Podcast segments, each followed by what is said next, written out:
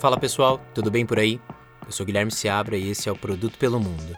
Tô bem feliz em receber esse convidado, não só por ele ser o primeiro design researcher aqui no podcast, mas também por ser um amigo que trabalhou comigo em 2018 e também por esse ser o décimo episódio do nosso podcast. O convidado de hoje é Senior Design Researcher na OLX Portugal há um ano e antes disso também teve passagem pela Farfetch em Portugal também. Ele acabou de começar a dar aula na Universidade de Lisboa. Seja muito bem-vindo, Heitor Pagliari. Oi, tudo bem? Muito obrigado. Bom, primeiro pelo convite. Uh, enfim, acompanhei já o podcast desde o do comecinho. E é super bacana, enfim, todas as histórias que, que a gente viu, as pessoas que passaram por aqui. Então, estou bastante, bastante feliz de estar aqui. Boa, legal, cara. Conta pra gente como é que você começou a sua trajetória em research, incluindo as passagens que você teve pela Talk Inc., Questonó, Itaú e depois a sua ida para Portugal. Um, putz, a minha trajetória ela foi muito fluida, digamos assim. Uh, não foi que ah, eu parei para planejar ou construir plano de carreira assim de, do que eu queria seguir. Comecei a trabalhar com pesquisa assim que eu saí da faculdade, na verdade um pouco antes, acho que no último ano da faculdade uh, eu consegui esse trabalho na Talk Inc sem saber muito bem o que era. Era uma empresa, enfim, super interessante, trabalhava com inovação e comportamento de consumo e tudo mais, que eram coisas que eu gostava, mas eu não sabia muito bem o que era pesquisa de fato. Então foi muito mais um experimento ali, um estágio para saber, aprender mais sobre isso.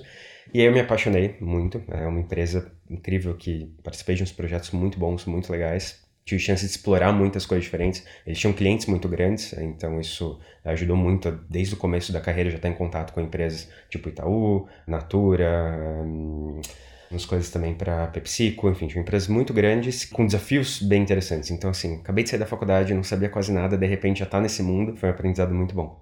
E eu fiquei lá uns quatro anos, uh, mais ou menos. O foco da Tolkien, que por ser meio que esse spin-off da, da Box, sempre foi pesquisa de comportamento, então muito mais voltado para marketing.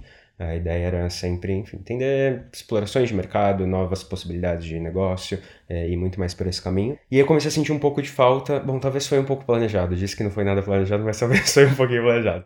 Que eu comecei a sentir falta de, não sei, transformar aquelas coisas em soluções, em botar mais a mão na massa. Porque no fim, o nosso trabalho tinha um limite. Então eu terminava de fazer a pesquisa, é, criava recomendações, enfim, criava um super relatório de tendências, oportunidades é, e tudo mais, mas parava ali. Eu nunca via aquilo sendo implementado.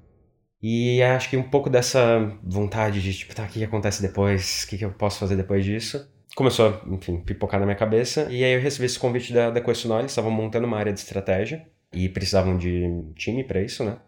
E era um ex-colega de trabalho é, que eu conhecia, que estava liderando essa iniciativa. Ele falou: tipo, tá, vem trabalhar aqui, vamos ver o que acontece. Acho que tem super sua cara, tem uma oportunidade muito boa. E também foi muito incrível. Eu dei muita sorte na carreira de trabalhar em lugares muito legais. Mas a Questo também tinha uns projetos muito interessantes e que aí já foi que eu comecei a entender o que é design mesmo, porque na minha cabeça antes design acabava caindo tipo, ah, no design gráfico ali, uma coisa muito mais editorial quase. E aí na Questional eu percebi que design é uma coisa muito múltipla e que tem muitas possibilidades. Então lá eu fiz projetos de design de serviço, design de produto. Uh, foi aí que eu descobri um pouco que era UX, descobri mais do que, do que era UX. Então uh, teve toda essa hum, amplitude assim da minha visão sobre o mercado. E aí eu fiquei um tempo lá, acho que uns dois anos, mais ou menos. Você, inclusive, nesse tempo chegou a fazer um projeto na Índia, né? Como é que foi? É, foi um projeto super bacana que nós fizemos para uma montadora para, enfim, eles queriam lançar um carro novo é, no Brasil e na Índia e em outros países. E aí fomos lá entender o que, que é dirigir na, na Índia, como que é a locomoção na cidade, quais são os hábitos e tudo mais. E nós fizemos muito esse tipo de, de pesquisa, é, tanto na, na Talking, que na Talk era mais digital, mas na, na Questo principalmente, de vamos estar com as pessoas, uh, que a gente chama, de estudo, chama né, de, de estudo etnográfico, mas vamos entender o contexto delas, como elas interagem com aquele tema que nós estamos estudando e tá ali presencialmente. Então esse da, da Índia acho que foi um dos mais marcantes, porque do outro lado do mundo não falava, não conseguia me comunicar com ninguém praticamente, precisava depender do, do tradutor o tempo todo. Um contexto muito, muito, muito diferente do que tudo que eu estava acostumado até então. Tiveram outros projetos também no Brasil, é que nós viajamos muito pelo Brasil para entender coisas das mais variadas possíveis, desde tipo, ah, lançar uma cerveja nova no Nordeste. Então, tipo, tá, como isso vai ser fabricado? Quem consome isso? Como que a gente vai comunicar? Onde vai vender? Até, sei lá, nós temos um projeto super legal para a Tônica Antártica, que foi entender o que é a vida adulta. Esse foi um dos projetos que eu mais gostei, porque foi quase sessão de terapia com todo mundo. Era ir para aquelas pessoas, sentar num grupo de amigos e falar, tipo, tá, e aí? Quais são os problemas de, de ser um adulto? Quais são os problemas da vida? Perrengues que vocês passam e depois transformar tudo isso em uma embalagem de uma água tônica. Foi um processo que eu não botava muita fé, para ser honesto, no começo. Eu não conseguia assimilar essa profundidade de um jeito tão claro. Muita abstração, né? Exato, e no final foi tipo, tá, funciona, deu muito certo, esse projeto ganhou prêmios, então foi um, uma coisa assim, muito catártica até quase na, na minha carreira. E aí depois desse tempo na, na Quest aprendendo um monte, também veio aquela formiguinha de tipo, tá, agora eu quero... Porque também acabava, tinha um momento ali. Os projetos que chegavam pra gente eram muito... Tinha um foco já muito específico. Então, ó, uhum. esse é o briefing, nós precisamos desenvolver é, dessa forma. Ou até, às vezes, tinha um espaço para exploração, mas era, era isso, a gente via um recorte só da, da vida daquele produto ou da vida daquela empresa. E aí eu também queria saber um pouco mais de o que, que acontece antes.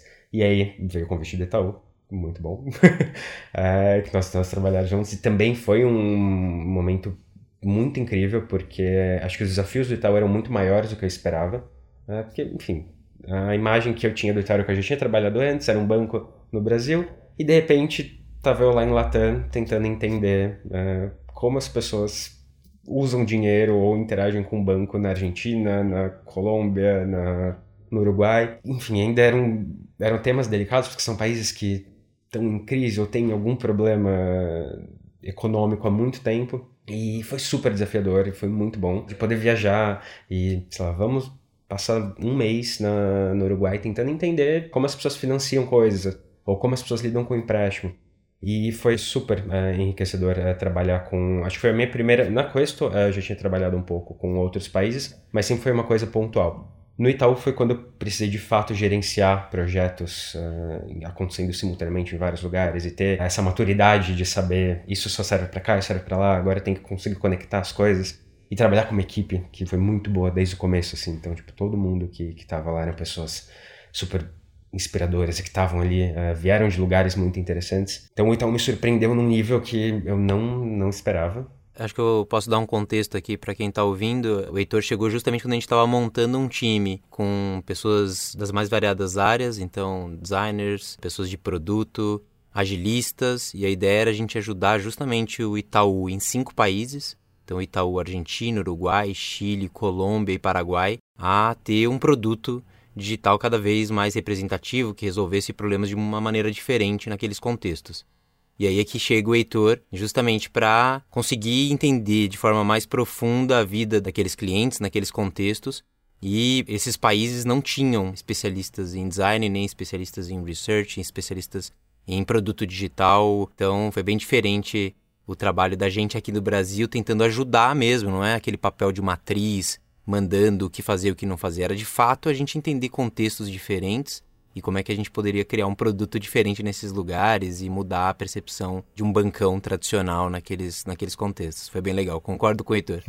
Não, e ainda mais num mercado que muitas coisas surgindo, então, enfim, muitos competidores e muitas coisas novas já surgindo nesse formato digital uhum. e um banco super estruturado como o Itaú tentando se adaptar. Foi um desafio muito bom. E, enfim, sempre lembro. Fica uma semana em um país, lá, uma semana na Argentina, tenta desenvolver alguma coisinha, agora vai para o Paraguai, fica uma semana lá, tenta desenvolver outra coisa, volta para ver como a Argentina desenvolveu aquilo. Então era, era bem desafiador, mas foi muito, muito bom. Foi uma, uma época muito bacana. Legal. E quando eu tava no Itaú, eu recebi o convite da Farfetch, não tava esperando, não foi nada planejado, tipo, ah, queremos uh, sair do Brasil, uh, ou queremos ir para algum lugar. Veio um convite e foi, tá, o que nós fazemos agora? Já, já tava com o Luiz, com meu marido na época, e aí nós sentamos, conversamos, e tipo, tá, Uhum. Vamos, não vamos, ele tava com os planos dele também, é, de abrir um restaurante, mas aí apareceu uma oportunidade, de repente, para Portugal, um país que, sei lá, é super interessante, uma cultura muito incrível, e resolvemos arriscar. E aí nós fomos para Farfetch, é, eu fui para Farfetch, ele veio, veio para Portugal comigo.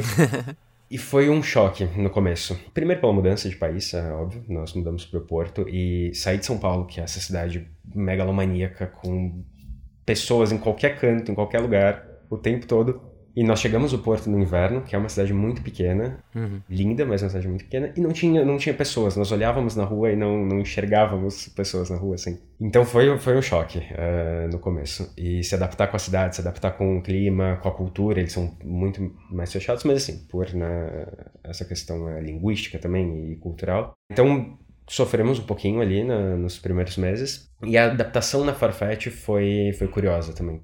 É um lugar super legal, é muito interessante, com uma maturidade muito boa é, e bem diferente dos lugares que eu tinha trabalhado antes, porque antes, mesmo no Itaú, a gente trabalhava de uma forma muito mais de consultoria quase, né? Então era essa consultoria para os outros países. Uhum. Na Farfetch não, eu já estava inserido num time de produto, então eu estava ali dentro de uma equipe com pessoas diferentes e eu tive que aprender a lidar com isso. É, até esses dias eu tive que fazer uma apresentação na faculdade, já conto disso, sobre a minha trajetória. E o que eu falei para eles, para os alunos, foi: tá, cheguei de repente na Farfetch e era todo mundo falando de OKRs, de roadmap, de uh, Scrum, de não sei o que. Eu não fazia ideia do que significavam de fato as coisas. Óbvio, já tinha ouvido falar, já tinha estudado e tudo mais. Mas na prática era uma coisa muito nova. Então foi esse choque um pouco de sair de consultoria e de repente estar tá nesse ambiente que eu tinha que produzir, eu tinha que entregar coisas e e era muito mais rápido do que estava planejado.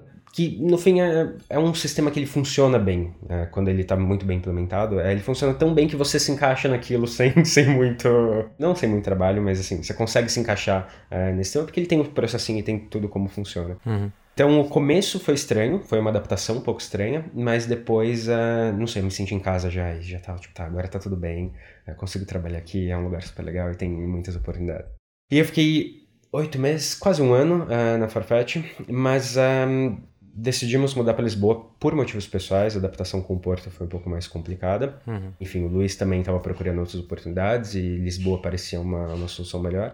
E decidimos vir para cá. E aí, nisso, uh, eu já tinha conversado com a OLX antes de eu entrar na, na Farfetch. Enfim, acabou, acabei optando pela Farfetch por achar que o momento fazia mais sentido ali. Uh, gostei um pouco mais da, da estrutura na época.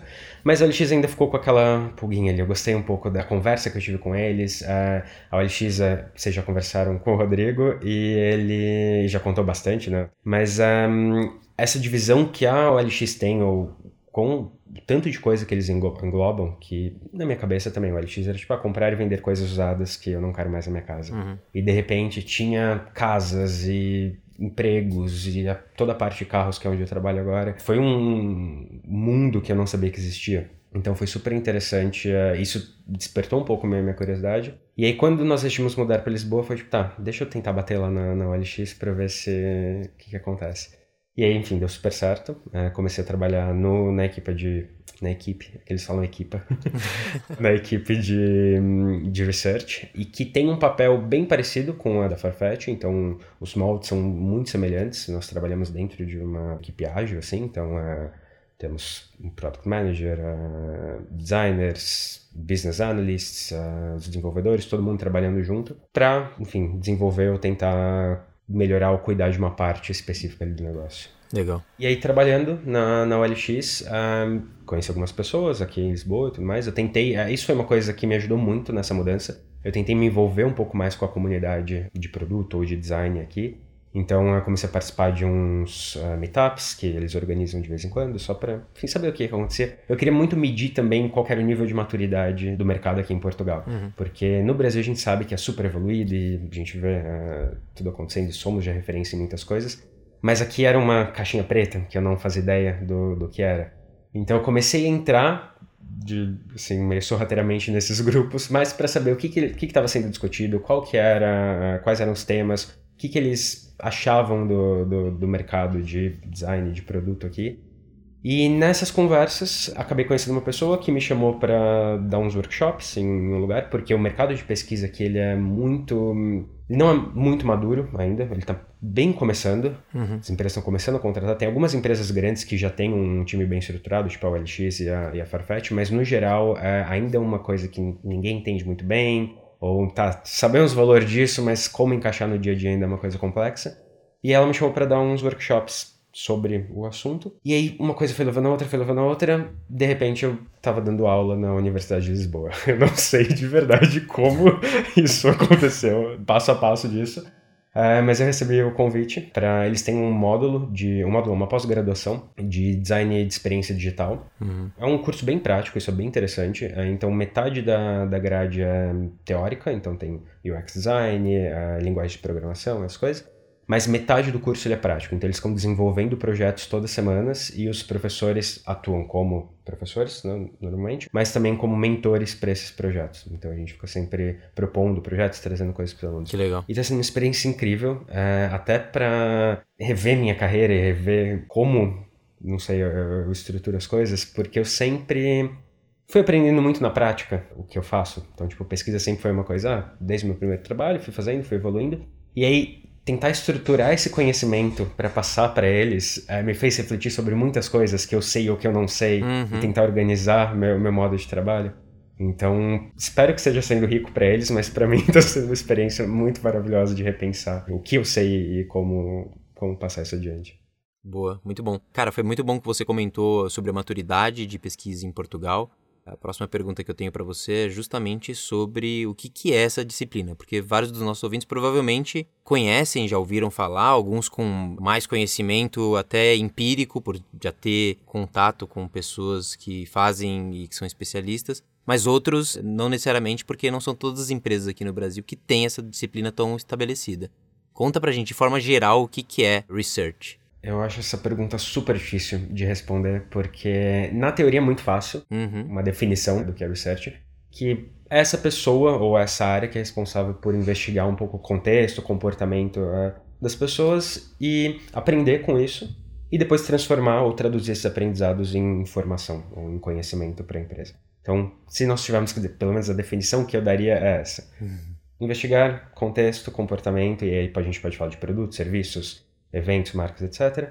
E traduzir isso em conhecimento para ajudar tomar as decisões, ajudar direcionamento de negócio, estratégia e o que quer que seja. Só que na prática eu acho que é um pouco mais complexo, ainda mais quando a gente fala de produto. Como a gente falou dessa questão do, da maturidade, eu acho que a área de UX Research ainda está amadurecendo muito. Por exemplo, todas as últimas empresas que eu passei, os problemas são um pouco os mesmos, os desafios são um pouco os mesmos, que aí é, sei lá, comunicação, ou como se integrar no, no processo de produto, como ter uma voz mais ativa dentro da empresa. Então, ainda essa área que está em construção e tentando encontrar espaço. E além de tudo, eu acho que tem um pouco da crise de identidade da, da área de pesquisa, que tem muita gente fazendo pesquisa. Uhum. Então tem a equipe de marketing que está fazendo pesquisa porque eles precisam. Tem, como eu comentei o caso da Farfetch, tem a equipe de customer service que também acaba fazendo pesquisa porque eles estão em contato diário com os consumidores, com os utilizadores, e eles vão enfim, perguntar e vão tentar saber um pouco mais sobre aquilo. Tem a equipe de produto que também, uh, designers e product managers, que eles também precisam fazer pesquisa porque faz parte do scope de trabalho dele. Dados, entra toda a equipe de data que tem muito mais informação do que um pesquisador geralmente tem para tomar decisões. Então rola essa coisa de, tipo, tá, eu deveria estar tá aqui, ali, falando com essa pessoa ou com aquela, e é um, quase uma ansiedade, assim, que acontece em, em alguns lugares. Uhum. E, por um lado, abre um potencial muito grande, porque eu acho que pesquisa consegue flutuar por todos esses lugares, e agregar também, eu vejo muito a pesquisa como uma ponte entre todas essas áreas, quase como um, um agregador ali, um consultor, digamos assim, entre todas essas áreas. Mas também pode criar muitas travas se não existir essa maturidade boa, porque pode ser tipo, ah tá, isso não é mais seu escopo, isso já virou data. Ah, isso não é mais seu escopo, isso já virou product designer. Então é complicado o, o, dia a dia. Eu já enfrentei algumas situações de que, tipo, tá, e agora? Para onde que a gente vai? O que, que a gente quer fazer aqui é, efetivamente? A sorte é que a um, Farfetch, é, onde eu estava antes, é, bom, o próprio Itaú já, já valorizava bastante. A, a Farfetch e a, a OLX têm uma cultura de pesquisa muito grande. Uhum. Então a gente consegue trabalhar de um jeito muito mais integrado e até um pouco autônomo é, em relação às outras áreas do, do negócio. Legal. Ao longo do nosso bate-papo aqui, a gente vai falar sobre alguns desses possíveis conflitos, zonas cinzentas. Acho que é bem legal a gente explorar. Acho que muita gente vive isso mesmo no dia a dia. Antes disso, queria pedir para você contar para a gente quais foram os desafios que você teve, times, contextos, primeiro na Farfetch e agora na OLX. Eu acho que a, a OLX e a Farfetch, é, em relação à estrutura de pesquisa, são bem parecidas. Então, uh, nas duas, nós temos a equipe de pesquisa uh, e cada pesquisador ainda está dentro de uma outra equipe que tem a ver com um objetivo, um, uma parte do negócio. Então, por exemplo, na Farfetch eu trabalhava dentro da parte de pesquisa, que é sempre em par com o design. As duas empresas nós trabalhamos em par com, com a equipe de, de Product Design. Mas na Farfetch, é, então além de estar dentro do, do time de pesquisa, é, eu fazia parte da equipe de logística, é, logística e, e, delivery. Então, basicamente, é, todos os temas que envolviam entregas, pagamentos, todo o processo, a partir do momento que a pessoa clica no botão comprar no site da Farfetch, eu era responsável pela parte de pesquisa. Uhum. Então, entender necessidades, entender problemas, oportunidades que, que nós tínhamos. A Farfetch é um dos maiores e-commerce de moda de luxo do mundo. Uhum. Eles surgiram aqui em Portugal, então é uma empresa portuguesa, mas tem escritórios em muitos lugares. Tem no Brasil, Inglaterra, Estados Unidos, enfim, muito, muito mesmo, muito grande. Eles são, na verdade, um marketplace, então eles não possuem os produtos, mas eles têm parcerias com várias marcas e boutiques, que eles chamam, então são é, é um modelo de negócio que ele tem vários níveis de usuários diferentes, ou vários níveis de participantes diferentes. Então nós temos os clientes, e aí depois tem os donos ou os, essas boutiques. E aí entra a Farfetch como um player que tenta agregar tudo isso, mas também tem as próprias lojas, é, as próprias marcas que vendem nas lojas deles, nos e-commerce deles e também na, na Farfetch. Então é, é um ecossistema bem, bem complexo e que eu não tinha a menor ideia até entrar na Farfetch. Pra mim era, tá, um e-commerce de, de roupas, vai ficar tudo bem. E logística dentro desse contexto é super complexa, né? Exato, eu entrei lá, exatamente essa parte de logística, ainda assim, são, é um sistema de entrega para o mundo todo. Então você compra uma roupa na Inglaterra, por exemplo, que vai ser entregue no Brasil. Uma das métricas de qualidade que eles tentam medir sempre é o tempo de entrega de um artigo. Uhum. Então, em alguns lugares, eh, se não me engano, na, na Inglaterra, o tempo de entrega é de algumas horas, assim, eu acho que tipo quatro horas você compra uh, alguma coisa no, no, site e eles entregam na sua casa. Mas a média que eles tentam chegar no, no, no mundo é até cinco dias, assim, tipo três ou cinco dias, alguma coisa assim, não, não lembro exatamente quanto tá. Uhum. Mas pensando que pode ser que você compre uma roupa na China que vai ser entregue no Brasil em cinco dias. Então a logística é absurda. Envolve, uhum. sei lá, em uma única entrega pode envolver cinco transportadoras diferentes. E aí você tem que fazer o tracking de, tá, isso estava nessa transportadora, agora passou para aquela, agora vai ser de avião para outro lugar.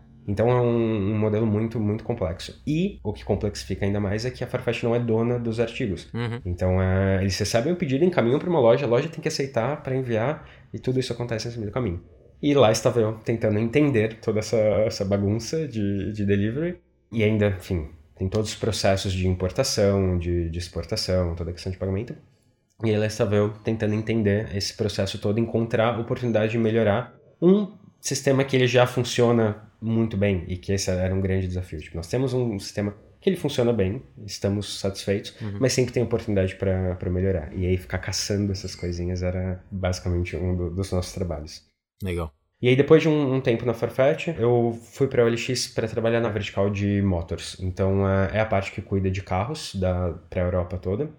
Temos a parte de carros, onde você pode comprar um carro dentro, dentro da OLX, nos filtros de carros, é, mas tem várias outras empresas que o, o grupo é dono que hum, atuam em diferentes mercados. Então, nós temos um, uma empresa específica para Portugal, que é o Stand Virtual, por exemplo. Temos uma específica para Polônia, que é, que é o Automoto. E cada país tem a sua empresa específica para essa parte de carros. Então, o desafio é tentar criar uma experiência meio unificada em todos os países, é, mas tem características muito peculiares de cada um, é, em, principalmente quando nós somos de comportamento de compra é, ou de uso. Por exemplo, em alguns países, as formas de pagamento são diferentes de outras. Sei lá, na Polônia, as pessoas preferem pagar mais em dinheiro porque elas não confiam muito nesse sistema de bancos, financiamento, essas coisas. Enquanto vai em Portugal, as pessoas são muito mais tranquilas com isso. Então a maioria dos carros são financiados. Então tem uma, uma cultura muito diferente que influencia diretamente o nosso produto e o que a gente consegue oferecer.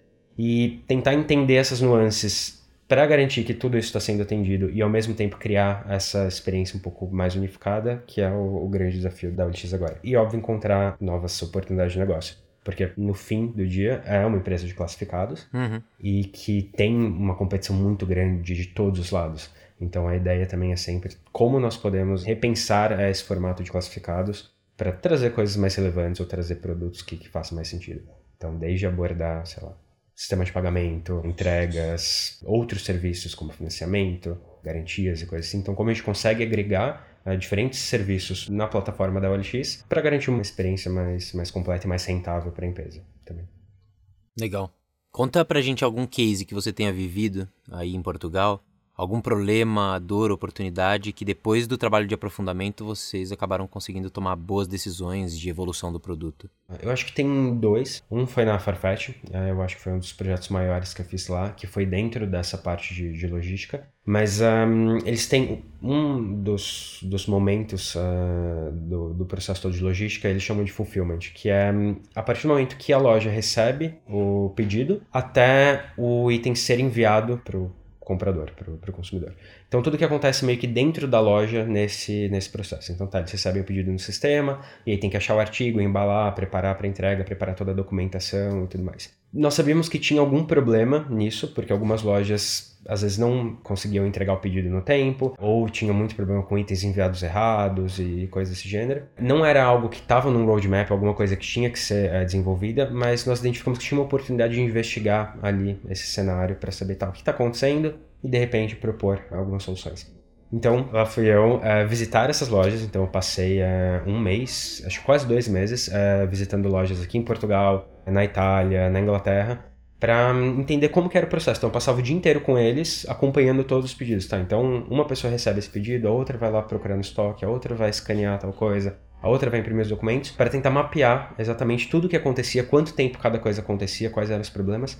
E nós identificamos dezenas de, de coisas que não estavam funcionando, desde, sei lá, o tipo de documento que nós enviávamos para eles que não era o, o que eles precisavam na hora, então eles tinham que tirar várias cópias ou ficar editando manualmente o documento, ou a caixa que eles tinham não cabiam os produtos novos que tinham mudado o tamanho da embalagem, sei lá. Então tinha muitas coisas que nós assumimos que estavam funcionando, que nós assumimos que só porque foram trabalhadas anteriormente eh, elas ainda estavam ok, e que já não estavam mais dando certo e que precisavam ser, ser revistas. Uhum. E hum, só com essa exploração, que foram acho que uns dois meses de trabalho, nós conseguimos propor muitas iniciativas dentro da empresa e que aí tiveram um impacto gigantesco, desde tempo de, de entrega, nós conseguimos reduzir muito o número de, de itens uh, devolvidos, porque hum, tinha toda uma questão de código de barras ali que as pessoas às vezes confundiam com, com as coisas. A própria gestão, uh, criamos ferramentas para ajudar essas boutiques a gerirem melhor o negócio deles, então foi quase tipo uma Farfetch Academy, é, com cursos e coisas uhum. assim para ajudar essas boutiques. Então tiveram muitas iniciativas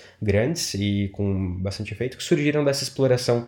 Não vou dizer despretensiosa, mas que ela não tinha um objetivo muito claro. Foi só tipo, tá, vamos passar um uhum. tempo ali com eles e entender o que, que acontece e depois nós pensamos exatamente no que, no que vai ser feito disso não tinha objetivo claro, provavelmente para uma solução, mas o problema é, né, existia e só não sabia exatamente detalhes dele. É, acho, que, acho que esse é um jeito bom de colocar. Não, nós não fomos focados em resolver um problema, uhum. é, fomos muito mais, vamos entender o que acontece, vamos entender qual que é o cenário, o espaço desse problema para depois resolver. E na, na OLX nós tivemos algo. Nós estamos trabalhando em financiamento, que é uma área interessante para o negócio, mas nós já fomos focados em, em, soluções. Então já tinha muitas coisas acontecendo, muitas coisas implementadas uh, no, na nossa plataforma, e de repente começamos a sentir que alguma coisa ali não estava funcionando bem. Então não teve a conversão que, que era esperada, não teve o número de acessos e a coisa ali não estava funcionando. Então nós decidimos dar um passo atrás, tá? Vamos investigar mesmo e tentar entender melhor uh, esse espaço de financiamento antes de continuar implementando coisas. E aí nós percebemos que muitas coisas também não eram o que nós tínhamos assumido ou não, não faziam sentido para os mercados que nós estávamos trabalhando, porque como já são muitos mercados diferentes. Então, um, esse passo atrás e essa investigação foi super necessária. Acabamos pivotando completamente o projeto, ou essa iniciativa. Então, toda a estratégia de financiamento, tudo que a OLX estava uh, pensando, está sendo reformulada com base nessa investigação que que foi feita.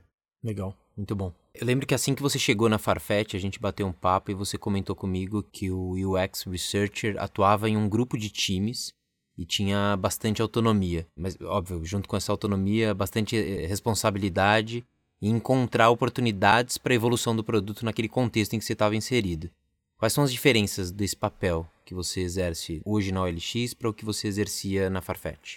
Eu acho que tem muito a ver com o momento que as duas empresas estão ou estavam. Quando eu entrei na, na Farfetch, eles já tinham muitos projetos grandes acontecendo. Tinham dois, principalmente, que um era uma parceria com uma marca de moda, que é bem grande no, no mercado, chamada Harrods, onde a Farfetch estava desenvolvendo uma plataforma global né, de e-commerce para eles e o outro era uma expansão para novos mercados. É, então, todo mundo ali estava trabalhando num, num, modo meio execução. Uhum. Então, tudo já estava super planejado, tinha um tempo muito curto. Então, temos que implementar, temos que fazer, temos que fazer, temos que fazer. Então todo mundo já tava, tava com esse, esse mindset de, tipo, tá, temos que entregar, não tem muito tempo para ficar explorando, para pensar em coisas novas, isso já está definido e é isso que vai ser feito. É, e óbvio que todas essas soluções, tudo que estava desenvolvendo precisava de validação, então a pesquisa apoiava muito nisso. Só que liberou muito tempo para a gente explorar coisas. Então, de repente, pesquisa se viu ali com um caminho aberto à frente para fazer praticamente o que quisesse, porque não estava tão atrelado a algo que precisava ser implementado. Uhum. E aí, isso, por um lado, é muito bom, porque dá, dá toda essa liberdade para explorar. Por um lado, é um pouco assustador, porque de repente você não tem mais um, um caminho claro a seguir. Você pode fazer basicamente o que você quiser.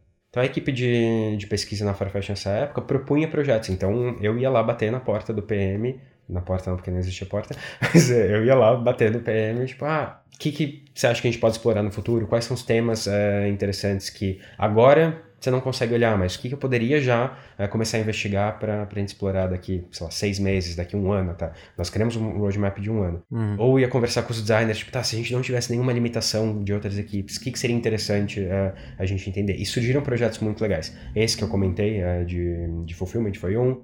Eu comecei um outro projeto lá sobre um, inclusão, por exemplo, então como que pessoas cegas compram uh, na Farfetch, ou como que eles poderiam ter uma experiência melhor. Hum. E óbvio que falamos sobre acessibilidade digital aqui, mas não só isso. Uh, por exemplo, as embalagens que a Farfetch usavam eram próprias para pessoas que não conseguem né, enxergar uh, acessar o produto, documentação, eles sabiam como uh, tinha as instruções de lavagem ou de cuidado com a peça, eram acessíveis para eles, então tentar olhar para essa questão de inclusão de um jeito bem mais amplo, o que não era esperado na empresa, então ele não, não foi, não afetou as métricas que nós estávamos medindo, mas viraram iniciativas ou novos modelos até de negócio para Farfetch super interessantes. Na OLX, atualmente nós já estamos num modelo, nós estamos num lugar muito mais intenso, digamos assim. Então são coisas novas sendo testadas, implementadas, exploradas o tempo todo. Então o ritmo ele está muito mais rápido, ele está muito mais intenso do que do que era na Farfetch. É, e são iniciativas o tempo todo. Então toda semana alguma coisa nova começa, alguma coisa nova é entregue. É, então acho que a grande diferença está aí. Enquanto na Farfetch pesquisa conseguiu trabalhar nesse lugar mais exploratório, na OLX a gente está trabalhando num lugar muito mais tático, muito mais mão na massa e, uhum. e apoiando o que já está acontecendo. Acho que é essa a grande diferença. Entendi. Boa. Cara, o papel do Product Manager e do Product Designer tem algumas intersecções e em algumas empresas até conflitos por conta dessas zonas cinzentas. Isso tende a ficar mais evidente quando a gente começa a evoluir o papel do UXer para essa figura mais completa do Product Designer, que inclusive conduz pesquisas com clientes. No meio de tudo isso, como é que você vê a atuação de um researcher? Em quais momentos você vê mais sentido do researcher entrar e em quais níveis? Eu acho que isso depende bastante do, do nível de maturidade também que a empresa está em pesquisa. Como lida com, com pesquisa em diferentes níveis. Diferentes níveis, eu digo, uh, hierárquicos até. Se pesquisa uma coisa que está ali muito mais como um apoio para outras áreas, ou já está no nível mais estratégico uh, dentro da empresa onde eu tô agora, e acho que isso acaba ditando muito a minha visão né, sobre isso, uhum. é, eu acho que hum, pesquisa entrega muito mais valor nesse lugar estratégico, ou nesse lugar muito mais uh, exploratório. Porque eu vejo muito valor nessa parte mais tática uh, da, da, pesquisa também. Uh, eu acho que testar tudo que nós, criamos, tentar validar coisas antes de serem implementadas, prototipar soluções, isso traz muito valor e evita perder tempo, recursos e enfim, tudo isso uh, em algumas soluções talvez não tenha tanto potencial. Mas uh, quando pesquisa está só nesse lugar, muita coisa é deixada de lado. E eu acho que algumas decisões são tomadas uh, à base de hipóteses ou de. Achismos. Achismos, exato, de, de quem está envolvido. E, e isso às vezes até vem de um lugar bom. não estou dizendo que as pessoas estão erradas. Todo mundo tem muito conhecimento, tem muita bagagem, muita experiência. E é natural que, que algumas decisões acabam sendo tomadas uh, baseadas uh, nessa experiência.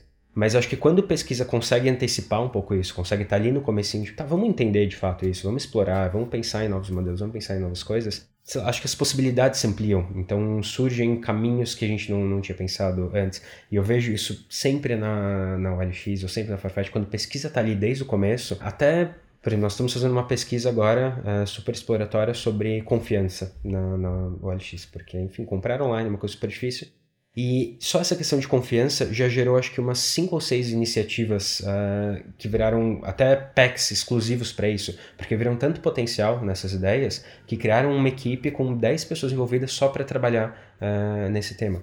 Então, se nós não trabalhamos pesquisa uh, nesse começo, a chance dessas coisas surgirem acaba diminuindo um pouco, porque você não está em contato com as pessoas, você não está em contato com o contexto, você acaba olhando para sua visão e seguindo ela como se aquela fosse a única verdade. E acho que a, a pesquisa proporciona essa, essa amplitude. Legal. Agora, eu consigo, obviamente não em todas as empresas, mas eu consigo perceber a gente conseguindo trazer essa visão mais estratégica, inclusive para o PM e para o PD, que estão ali inseridos nos times. Essa diferença que você está trazendo é uma diferença de muitas vezes esse especialista em pesquisa ele olhar de forma mais ampla, eventualmente um problema que não atinge só um time, que é dono de uma parte do produto ou uma parte da jornada, e sim algo que é, seja mais ampliado. Essa é a diferença? É, acho que também, uh, mas acho que não só isso, porque hum, eu acho que tem uma questão do, do quanto as pessoas se sentem capacitadas para fazer pesquisa. Eu acho que isso é um ponto muito importante. Por exemplo, em, nessa parte que eu estou trabalhando na OLX, que é a monetização, o designer que trabalha com a gente, o Paulo, ele tem muita, ele se sente muito confortável para liderar projetos de, de investigação. Então, nós estamos fazendo um projeto novo agora, tipo, investigar toda uma parte nova do, do negócio de, de monetização, e ele está liderando essa, essa iniciativa. Geralmente, seria um, um pesquisador, um researcher a fazer isso. Uhum. Só que ele tem muita maturidade de, de research, ele, tem um, ele consegue entender quais são os vieses que ele tem, ele consegue validar as hipóteses, ele consegue construir bem um plano de, de pesquisa e executar isso. Então, como eu participo na, nesse caso, uh, eu viro quase um consultor dele. Então, nós temos uh, alguns touchpoints de vez em quando. E, tipo, Heitor, esse é o plano que eu montei. Você acha que faz sentido? Beleza, faz. Ó, eu tô pensando em falar com, com essas pessoas, com, com esse segmento. Você acha que faz sentido? Beleza, também acho que faz. Vamos seguir. E, e durante a, a, pesquisa eu participo de, sei lá, uma ou duas sessões, só para ver ali como que, que tá a coisa. E o resto, pode ser que ele, ele toque sozinho, ou então se ele precisar de suporte, é, ele me faz suporte e eu ajudo. Mas é, esse projeto era para ser um projeto liderado por um researcher, uhum. mas ele tem essa autonomia, ele se sente confortável para tocar isso sozinho. Em compensação, tem um outro designer que, outros designers que eu trabalho, que eles não têm essa confiança. Sim. Não se encaixa no, no escopo de trabalho deles, no, não se encaixa no plano de trabalho deles uh, tocar isso. E aí eu entro de uma forma uh, muito mais ativa. Mas por via de regra, na, na OLX, o caminho que nós estamos tentando chegar é tudo que for mais validação por exemplo, o designer está trabalhando em alguma solução, em algum protótipo, em alguma coisa, e ele precisa validar aquilo, ele toca a pesquisa sozinho, porque uhum. ele tem uhum. muito mais conhecimento do que está acontecendo. Então ele sabe que interações ele quer testar, ele sabe quais são as partes que estão ali um pouco mais problemáticas, onde ele tem um pouco mais de dúvida, e, e ele consegue ter um olhar mais crítico para aquilo. Do lado do PM, um, sei lá, alguns modelos de negócio ou algumas abordagens uh, estratégicas diferentes que ele quer testar e que são bem específicas, uh, ele toca sozinho. Então nós tivemos já um projeto aqui que vai ser só uma parceria nova com. Tô chutando o projeto. Vai ser uma parceria com, com uma nova empresa. O próprio PM fez toda a parte de pesquisa, porque ele sabia exatamente o que ele queria olhar, é, ele tem todo o conhecimento na cabeça dele. Eu consigo entrar como esse facilitador uh, da pesquisa, uhum. mas uh, ter ele junto no projeto é muito mais rico, porque senão fica quase um telefone sem fio ali. Ele me fala o que Sim. ele quer que eu explore, eu falo com, com o utilizador e depois eu volto para ele. Então ficava esses gargalos que não, não funcionavam muito bem. Então ele ter essa autonomia também é muito bom. Mas projetos que são um pouco mais complexos e que vão exigir muito tempo. Então acho que quando são alguns métodos uh, um pouco mais mais comuns, como entrevistas e testes, é normal que, que os designers ou que até façam, mas quando a gente vai para uns métodos um pouco mais complexos, como lá, pesquisa etnográfica, ou tentar juntar diferentes uh, tipos de métodos, já entra no nível de complexidade que você precisa ter um conhecimento mais profundo da, da área, até para saber tipo, o que, que eu vou analisar aqui, que tipo de informação eu vou tirar dali, isso complexifica. E quando são temas uh, que envolvem diferentes áreas uh, do negócio. Então, esse projeto de um, trust, de confiança que nós estamos fazendo, envolve pagamentos, envolve delivery, envolve outras coisas. E aí, são muitas pessoas envolvidas e precisa ter um, um centralizador de tudo isso. Não impede que os designers de cada cada pack façam pesquisa sobre o tema, só que precisa de alguém para coletar tudo aquilo e para juntar toda essa, essa, essas informações, essa inteligência. Na forma como eu trabalho hoje, eu estou super presente no, no PAC. Na, na OLX nós chamamos de PAC, mas eu estou super presente nesse grupo com o PM, com o Product Design, com o Data o Business Analyst. Nós trabalhamos como uma, uma equipe muito concisa. Então, por exemplo, todas as decisões... No começo, eu fazia parte de todos os rituais deles. Então, todos os stand-ups eu estava lá, mesmo que eu não tinha nada para agregar. Mas eu estava lá porque, enfim, eu precisava entender o que eles estavam fazendo, precisava entender melhor uh, uh, o mundo deles. Hoje eu acabei dando um passinho para fora, porque hum, pesquisa tem um ritmo diferente de trabalho, então eu não tinha entregas todos os dias, eu não tinha o que contribuir ali uh, todos os dias. Uhum. Então eu não participo de todas elas, mas todas as reuniões importantes, uh, todas as pessoas estão presentes. Então temos o PM, temos o Product Designer, temos o Research e o Business Analyst, para quase como um grupo conselheiro dessas decisões. Então, nenhuma decisão é tomada a não ser que todas essas pessoas uh, estejam envolvidas. Pelo menos no, no grupo que no, no PEC que eu trabalho. Uh, sei que cada um uh, é gerido de uma forma, mas um, isso é muito rico porque um, eu consigo trazer uh, esse conhecimento, eu consigo trazer esses insights de pesquisa em momentos chaves e não é só tipo, ah, toma aqui um relatório com tudo que nós descobrimos sobre as coisas. Eu consigo quase injetar é, esses, esses, pequenos conhecimentos ao longo do, do, processo deles. E a pesquisa acaba tendo uma participação uh, muito mais ativa. Sim. E não só ficar esperando pedidos ou ficar esperando uh, coisas. E isso mudou até a forma como eles trabalham pesquisa, porque antes era isso, eles, ah, nós não sabemos nada sobre isso, nós queremos testar isso, e aí que pesquisa entrava. Hoje nós temos quase um, um estacionamento de perguntas, assim. Então sempre que alguém está trabalhando alguma coisa e não sabe, ah, vamos colocar essa perguntinha ali, depois a gente vê se já tem alguma pesquisa sobre isso, ou se, se vale a pena explorar. Então virou uma prática mais natural de se questionar e de fazer coisas, de tentar achar respostas para isso. Legal. Além da atuação de research dentro do produto, tem muito trabalho de ops e do próprio capítulo de pesquisa. Formar e empoderar outras pessoas da empresa para fazerem cada vez mais pesquisa, automatizar processos que são manualizados, buscar e oferecer melhores ferramentas para as pessoas que fazem pesquisa no dia a dia. Conta pra gente como é que você avalia tudo isso por aí e o que você considera que é mais importante ter para conseguir escalar a pesquisa dentro da empresa? É, eu acho que esse é definitivamente um ponto-chave. Todas as empresas aqui, enfim, todo mundo está ah, caminhando. Porque pesquisa, beleza, já passamos um pouco do, do, momento de entender que pesquisa é importante, todo mundo já, já sabe que pesquisa é importante. Estamos no momento de, tá, como implementar isso tudo, mas essa parte de, de escalar a pesquisa, ainda mais de organizações grandes como a Farfetch, como a, a OLX, é, é um, um, ponto muito chave. Não dá para ficar fazendo ah, um projeto pequeno aqui, um projeto pequeno ali. A gente precisa otimizar uh, as coisas. E eu acho que em empresas que ainda não estão nessa cultura ainda, pesquisa acaba sendo muito mais executora ou reativa, né? Como nós já falamos. Então, é, uhum. chega projeto, chega pedido, fica basicamente recebe pedido, entrega, recebe pedido, entrega, recebe pedido, entrega. Só que tem um limite isso. Não, não dá para pegar todos os pedidos, ou aceitar todas as coisas e, e conseguir entregar com, com a mesma qualidade. E aí, essa, essa parte de Ops é, é, super importante. Na Farfetch, a gente tinha uma equipe de Ops fantástica, gigantesca. Então, eles otimizavam praticamente tudo. Eu simplesmente precisava chegar e fazer uh, as entrevistas. Eu simplesmente precisava chegar e fazer uh, a pesquisa. E toda a parte operacional uh, era cuidado para eles. Então, desde recrutamento, até ferramentas que, que nós utilizávamos, nós fazemos muita pesquisa não moderada para agilizar alguns processos. Então, sempre que ia para, principalmente em validação, eh, nós usávamos ferramentas para teste de, hum, de usabilidade não moderada. Então, a pessoa recebia um link, fazia o teste ali, uh, tinha todos os direcionamentos e tudo mais.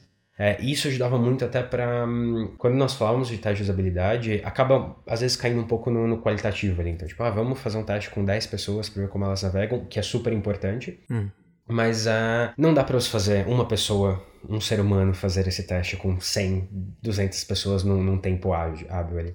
Essas ferramentas ajudavam muito nisso. Então nós criávamos, nós conseguimos fazer, sei lá, 10 testes de usabilidade no mesmo dia, porque 10 testes diferentes para packs diferentes, porque tínhamos ferramentas que facilitavam isso. Uh, então, essa parte de usar uh, o ferramental certo, tentar achar uh, alternativas para automatizar processos, é definitivamente algo que causa um impacto gigante. Eu acho que tem um ponto da democratização um pouco de, de pesquisa. É um assunto meio conturbado aí, porque tem gente que é contra, tem gente que é super a favor. Uhum. Eu sou um dos que sou a favor de democratização porque eu não consigo lidar com todos os projetos uh, ao mesmo tempo, com todas as cidades de pesquisa que, que a empresa tem uh, ao mesmo tempo. Então, alguma coisa sempre vai ser priorizada, outra vai ser deixada de lado, porque, enfim, é, é o limite que, que uma pessoa consegue. Hum.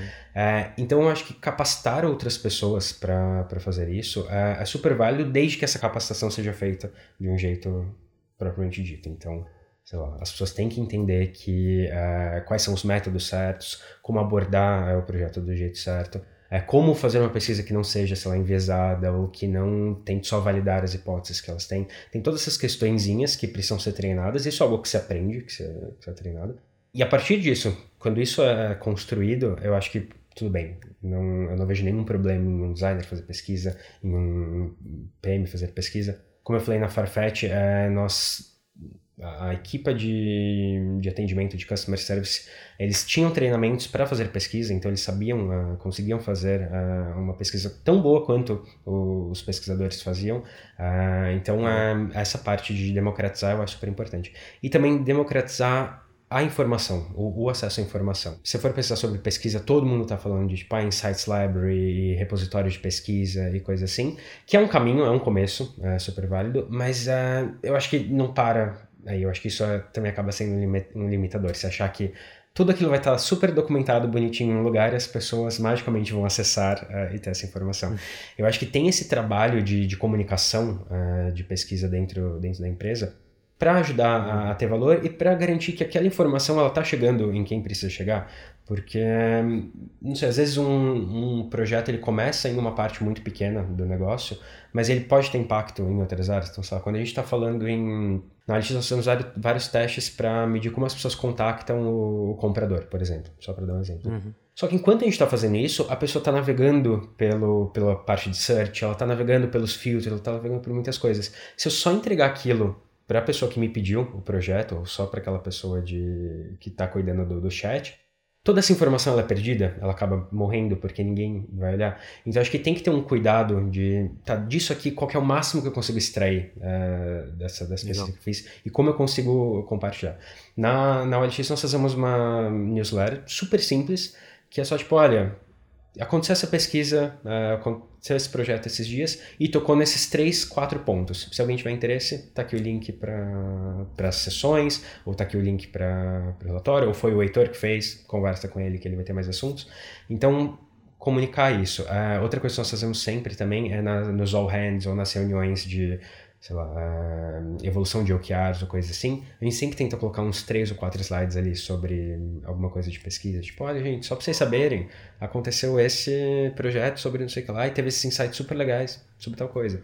Que é só uma pinceladinha ali, não vai ocupar mais de cinco minutos da vida de ninguém, mas já começa a movimentar, pelo menos, a, aquela informação e fazer ela chegar em outros lugares. Eu acho que, que isso ajuda um pouco também.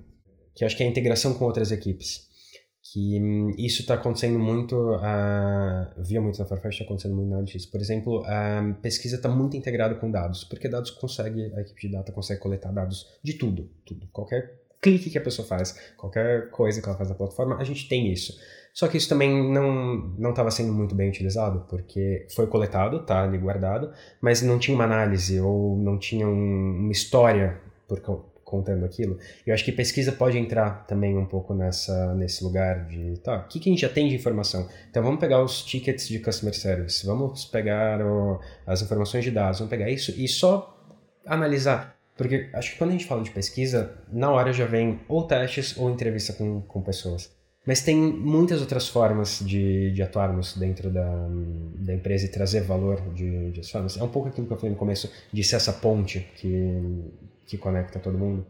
E acho que essa integração, trazer essa integração pode ser um, um caminho também para ajudar a escalar. Legal. Tem muita gente, desde membro de time até executivos, que acabam tendo muitas crenças. A gente acabou de falar agora há pouco sobre isso. Acaba que muita gente acredita que sabe quais são as dores que os clientes têm e também muita gente que acha que sabe quais são as soluções que a gente tem que criar, né? Para que research seja valioso, na minha opinião, é necessário que seja imparcial. Que dicas você pode dar primeiro para os times não caírem em armadilhas de não serem imparciais, já, já caírem com seus vieses e tomarem decisões ali que não são as melhores. E segundo, para convencer pessoas de outras áreas, executivos, que esses vieses podem trazer risco no final das contas. Quais são as dicas que você pode dar para essas pessoas? Uh, enfim, vai parecer meio clichê já, vai soar super clichê, mas uh, eu acho que reconhecer que todos nós temos vieses é o começo básico, assim, é a parte mais importante. Porque quando a gente fala em viés, um, geralmente as pessoas tratam isso de um jeito super negativo, né? É quase como se fosse uma ofensa, assim. Uhum. Há um tempo atrás, uh, nós estávamos no design sprint e hum, no segundo ou no terceiro dia percebi que eu tava indo para um caminho um pouco estranho. Conversa e as soluções que eles estavam propondo mais. E aí eu pausei tudo, eu falei, gente, ó, vamos parar aqui 30 minutinhos. Uh, eu vou voltar um pouco na, na, pesquisa, apresentar de novo mais algumas coisas da pesquisa que, que a gente fez. Uh, só porque eu acho que estamos todos um pouco envesados aqui, acho melhor seguir. E algumas pessoas ficaram ofendidas, elas ficaram muito incomodadas, me chamaram para conversar, de tipo, não, mas como assim eu tô enviesado? O que, você quer dizer com isso e tudo mais? e isso não é um problema, todos nós temos nossos vieses, é uma coisa natural, tem a ver com o nosso contexto, com experiências anteriores, com as informações que a gente consome. É, não dá para você simplesmente falar ou tentar acabar com isso, excluir isso da sua vida, uhum. falar, não, agora eu sou uma pessoa plena e eu não tenho mais viés em relação a nada. Isso sempre vai existir. E criar essa consciência, eu acho que é o, o, grande diferenciador. É saber que você tem e que você tem que ir contra isso. Tentar achar é, essas, esses artifícios para contrabalancear as coisas e, e tentar ser um pouco mais justo. E, no fim das contas, é relativamente fácil identificar quais são esses vieses e também lidar com eles. É só que a gente esquece de fazer isso, porque acho que são atividades que todo mundo já sabe, são alguns comportamentos que é uma das primeiras coisas que a gente aprende quando começa a trabalhar com design, quando começa essas coisas, é, mas a gente esquece de fazer. Então, vai um exemplo bem, bem básico. Um, que a gente sempre tenta fazer em pesquisas ou em qualquer projeto de design que a gente se envolve, é tipo, tá, vamos montar uma equipe super diversa, assim, pessoas com conhecimentos diferentes, de áreas diferentes, que têm perspectivas diferentes, porque uma consegue contrabalancear ou questionar a, a, outra. Sempre quando nós vamos recrutar participantes para pesquisa, é muito comum, tipo, ah, vem todo mundo muito parecidinho, assim, você olha aquelas pessoas, é sempre, tipo, o mesmo tipo de usuário, mesma idade, mesmo lugar. Uhum. Vamos pegar um pouquinho os extremos para ver o que, que acontece ali, quais são as opiniões. Tudo bem que ele vai ser um super hater do, do nosso produto, ou tudo bem que ela é super user e ama e só vai falar bem, mas vamos entender por que, que ela fala bem, vamos entender por que, que ele odeia tanto e tentar pegar um pouco essa, esses extremos. E mesmo dentro da, da equipe, né? Tipo, ah, vamos tem alguém que é super especialista já nesse assunto, mas traz alguém que tem um olhar novo, ou então pega mesmo esse cara que, que é super especialista, porque ele tem muito conhecimento, mas tenta sabe, estressar bem aquilo uh, e trazer, tentar trazer um pouco dessa, dessa segurança, desses, uh, dessas incertezas à tona. E outra coisa que é muito, muito, muito básica, mas eu sempre faço no começo de todo projeto, é tipo, tá, vamos sentar, quem vai ser a equipe que vai trabalhar? Nós quatro aqui? Começa a listar tudo que a gente acha que, que a gente sabe sobre, sobre esse assunto. Ah, então a gente acha que financiamento é tal coisa, a gente acha que as pessoas não é, gostam de ficar devendo dinheiro, a gente acha que pessoas preferem comprar carro à vista. E vai, vai listando tudo, porque esse exercício ele já começa a trazer à tona muito do, desses viés ou ideias pré-concebidas que a gente nem percebia que tinha. Uhum. E, sei lá, é bizarro, teve até um colega que, que começou um exercício desse esses dias, uh, sobre um projeto novo que a gente vai começar, ele falou e ele deu até um exemplo que eu gosto muito, que é, ah, vamos tratar isso como se fosse aquelas bonecas russas, que você vai abrindo uma e vai saindo outra uhum. de dentro, assim. E aí, de repente, nós criamos um mind map sem perceber, gigantesco. Tem, tipo, umas 200 coisas naquilo lá. Começou com uma perguntinha, tipo, ah, o que nós sabemos sobre tal tema? Tipo, ah, eu acho isso. Aí outra pessoa ela comentava, tá, mas eu não sei, porque talvez, eu acho que é o contrário. Ah, mas na pesquisa a gente viu essa coisa. E você vai criando essa linha, esse mapa de conhecimento, uhum. que mostra onde estão os problemas ali, onde estão os gaps que você pode fazer. E é um exercício que todo mundo sabe que tem que fazer, mas todo mundo esquece no, no começo de, de qualquer coisa. Eu imagino que talvez com esse mapa você também consiga suprir uma das necessidades do ser humano, que é de se sentir ouvido, né? Sim. Porque essas crenças, elas carregam ali a experiência que essa pessoa tem e tal. E quando as pessoas partem pro outro extremo também, de, cara, não vou te ouvir porque você tem um viés, né? Que também é um extremo que não faz o menor sentido. As pessoas não sentem parte, não sentem ouvidas, não conseguem expressar e quando você cria essa dinâmica, você permite que a pessoa coloque ali algum aprendizado que ela já teve no passado, alguma crença, e depois vocês vão fazendo perguntas em cima daquilo e desconstruindo ou construindo em cima. Eu acho que é bem interessante essa técnica. Não, e você pode, enfim, tem mil níveis, né? Porque uma coisa que nós fizemos depois foi, tá, dessas coisas aqui, o que, que a gente já validou? O que, que a gente sabe que é verdade, o que, que não é? Uhum. Então, putz, isso daqui, Perfeito. ó, tem esse, todo esse tema gigantesco que a gente não sabe nada. Vamos pesquisar, vamos atrás de, de informação sobre isso. Então, uh, e é um exercício que, sei lá, a gente sempre faz assim, 30 minutos, uma hora, não é algo que uhum, vai sim. ocupar uh, o dia de ninguém ou vai atrapalhar tantas coisas. Mas é, é esse hábito de, ah, não precisa mover rápido, precisamos fazer tudo, eu já, sei lá, já tenho uma ideia muito clara uh, de onde eu quero seguir. E a gente só percebe lá no final que, hum, tá, alguma coisa não deu certo por, por causa disso. Legal. Eu, eu acho que vale, inclusive, a gente deixar como uma recomendação para que as pessoas usem isso com aquelas áreas que, você sabe, área de vendas em todas as empresas tem um nível, acho que não é pejorativo, mas existe um nível ali de conflito com pesquisa, com produto. Né? Tem muita crença, tem muita pressão de resultado de curto prazo e tal. Então, acho que ali pode ser é, super bem usado. E com executivos também. Né? Os executivos eh, não são todos que têm o, a clareza de que às vezes estão enviesados, né? carregam muitas crenças, mas ao mesmo tempo carregam normalmente muita experiência, né? uma capacidade muito grande de conseguir colaborar. Então, abrir esse espaço, dar voz para essas pessoas, eu acho que vai fazer é, sentido e vai diminuir os conflitos futuros. Né? Super. É, isso é uma coisa que a gente faz é, com bastante frequência. Fazer na Farfetch, faz na, na OLX também. Uh, por exemplo, nós começamos uma área nova do, do negócio, fomos construir uma journey map só para entender como que era esse processinho uh, do começo ao fim, muito mais para ter essa ferramenta de comunicação, então para todo mundo estar alinhado no que uh, do que estamos falando. O que eu fiz foi trazer pessoas de áreas completamente diferentes do negócio. Então, comecei com os designers, porque enfim, eles já tinham estudado um pouquinho ali, já sabiam mais ou menos uh, os designers e os uh, product managers, porque eles já sabiam mais ou menos o que eles queriam, tinham a ideia mais clara na cabeça. E aí quem eu trouxe em seguida foi toda a equipe de vendas e customer service da, da OLX. Então, tipo, tá, agora vocês estão no dia a dia. O que, que acontece aqui? O que, que acontece aqui? O que acontece aqui? E aí tinha muitas falhas já que a gente percebeu no, no mapa que tinha criado. Claro. E aí depois trouxe a galera executiva de, tá, e agora, o que, que é importante? O que, que para vocês é importante? Ah, tá, isso aqui acho que a gente devia estar mais foco. Isso daqui, sei lá, uma parte muito importante do, do, do nosso revenue. Essa parte aqui, tal coisa. Então você começa, você colocando esses layers diferentes, esses, essas lentes diferentes sobre a, qualquer exercício que você for fazendo no fim, uh, ajuda muito a garantir que tipo, tá, a informação está ali, ela só precisa ser coletada e organizada. Legal. A gente já está quase terminando o episódio, tenho duas perguntas mais práticas aqui. Para quem nunca estudou user research, quais dicas você daria para começar? Não necessariamente essas pessoas querem se especializar, mas querem começar a fazer de forma mais efetiva, com maior qualidade no dia a dia. É... Bom, é fazendo, eu acho que é o começo. Não, porque eu acho que é, fazer pesquisa é uma coisa que gera um certo bloqueio no começo. Eu super tive isso uh, quando comecei, uhum. de, ah, exige um, uma energia ali a sua, de estar presente e de se envolver no, no tema e até vencer umas barreiras sociais, assim, de conversar com pessoas e saber como perguntar, ficar confortável com o silêncio. Então, tem algumas coisinhas ali que você só vai pegar com a prática, isso é, é óbvio, então quanto mais, uh, melhor. Uhum.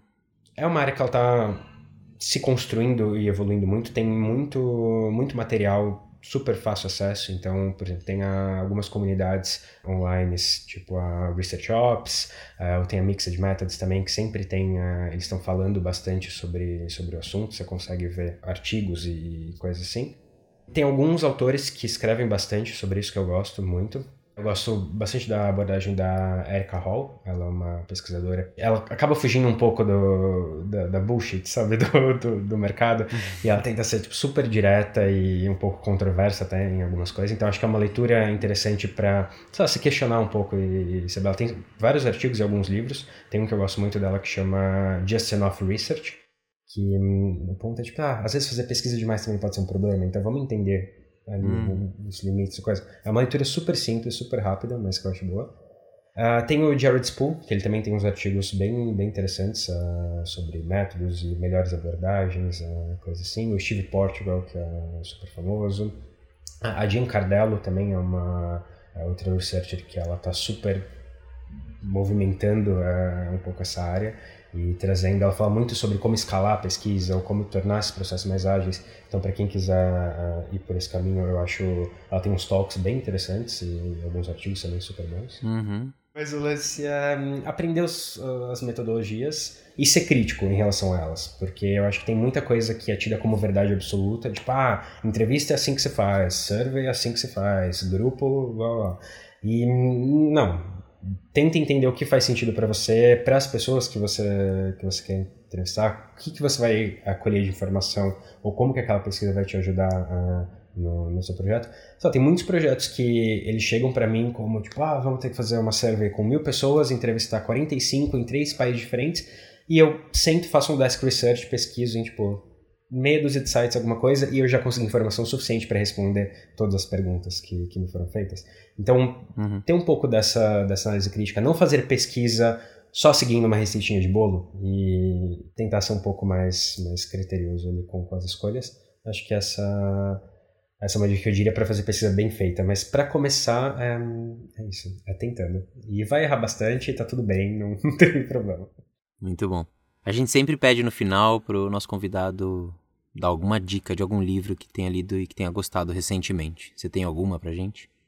Tá. Por conta das aulas né, que eu tô dando agora na universidade, eu comecei a revisitar vários livros que eu já tinha lido e coisa assim para criar um, um, material de, de leitura para os alunos. E aí teve um que eu achei, eu lembrei dele, e eu até usei no trabalho recentemente, que é um chamado Orchestrating Experiences, do Chris Risdon e do Patrick Quattlebaum. Tá. Enfim, é o Orchestrating Experiences, uh, ele foi lançado pela Rosenfeld Media e um, ele é super legal, eu gosto bastante da abordagem porque ele é muito prático, então ele fala um pouco mais dessa estrutura mais complexa de, de empresas, então quando você trabalha em um produto que ele tem diferentes frentes ou diferentes serviços envolvidos, coisas assim, e como você consegue uh, organizar tudo isso em um, uma sintonia, assim, praticamente.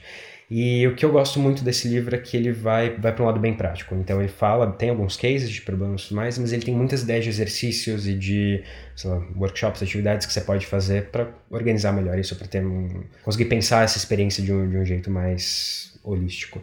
E eu já usei vários dos, das atividades que. Já usei vários dos recursos que eles colocam lá, porque às vezes enfim, só para tentar alguma coisa nova ou só para mudar um pouco, dar uma refrescada na, na gente trabalhar. Hum. E é isso. Eu acho ele acho super bacana por ter essa abordagem, essa abordagem prática. Muito bom. Cara, foi um prazer falar com você. Sempre é. Eu de verdade espero que todo mundo tenha gostado muito. Acho que vai agregar para muita gente. Tudo isso que a gente conversou se aplica para a vida de researchers, de product designers, de product managers. Acho que vai ser muito legal para todo mundo. Obrigado mesmo. Muito obrigado, foi, foi muito bom mesmo uh, esse papo. É sempre um prazer conversar contigo e ter essa troca, assim, sempre foi muito, muito honesta e eu gosto muito disso. E obrigado de novo pelo convite. Valeu, cara. A gente vai ficando por aqui com mais um episódio de Produto pelo Mundo. Esse podcast foi uma produção da Mnemônica, com edição de Pedro Moleiro. Eu sou Guilherme Seabre e a gente se encontra no próximo episódio. Até!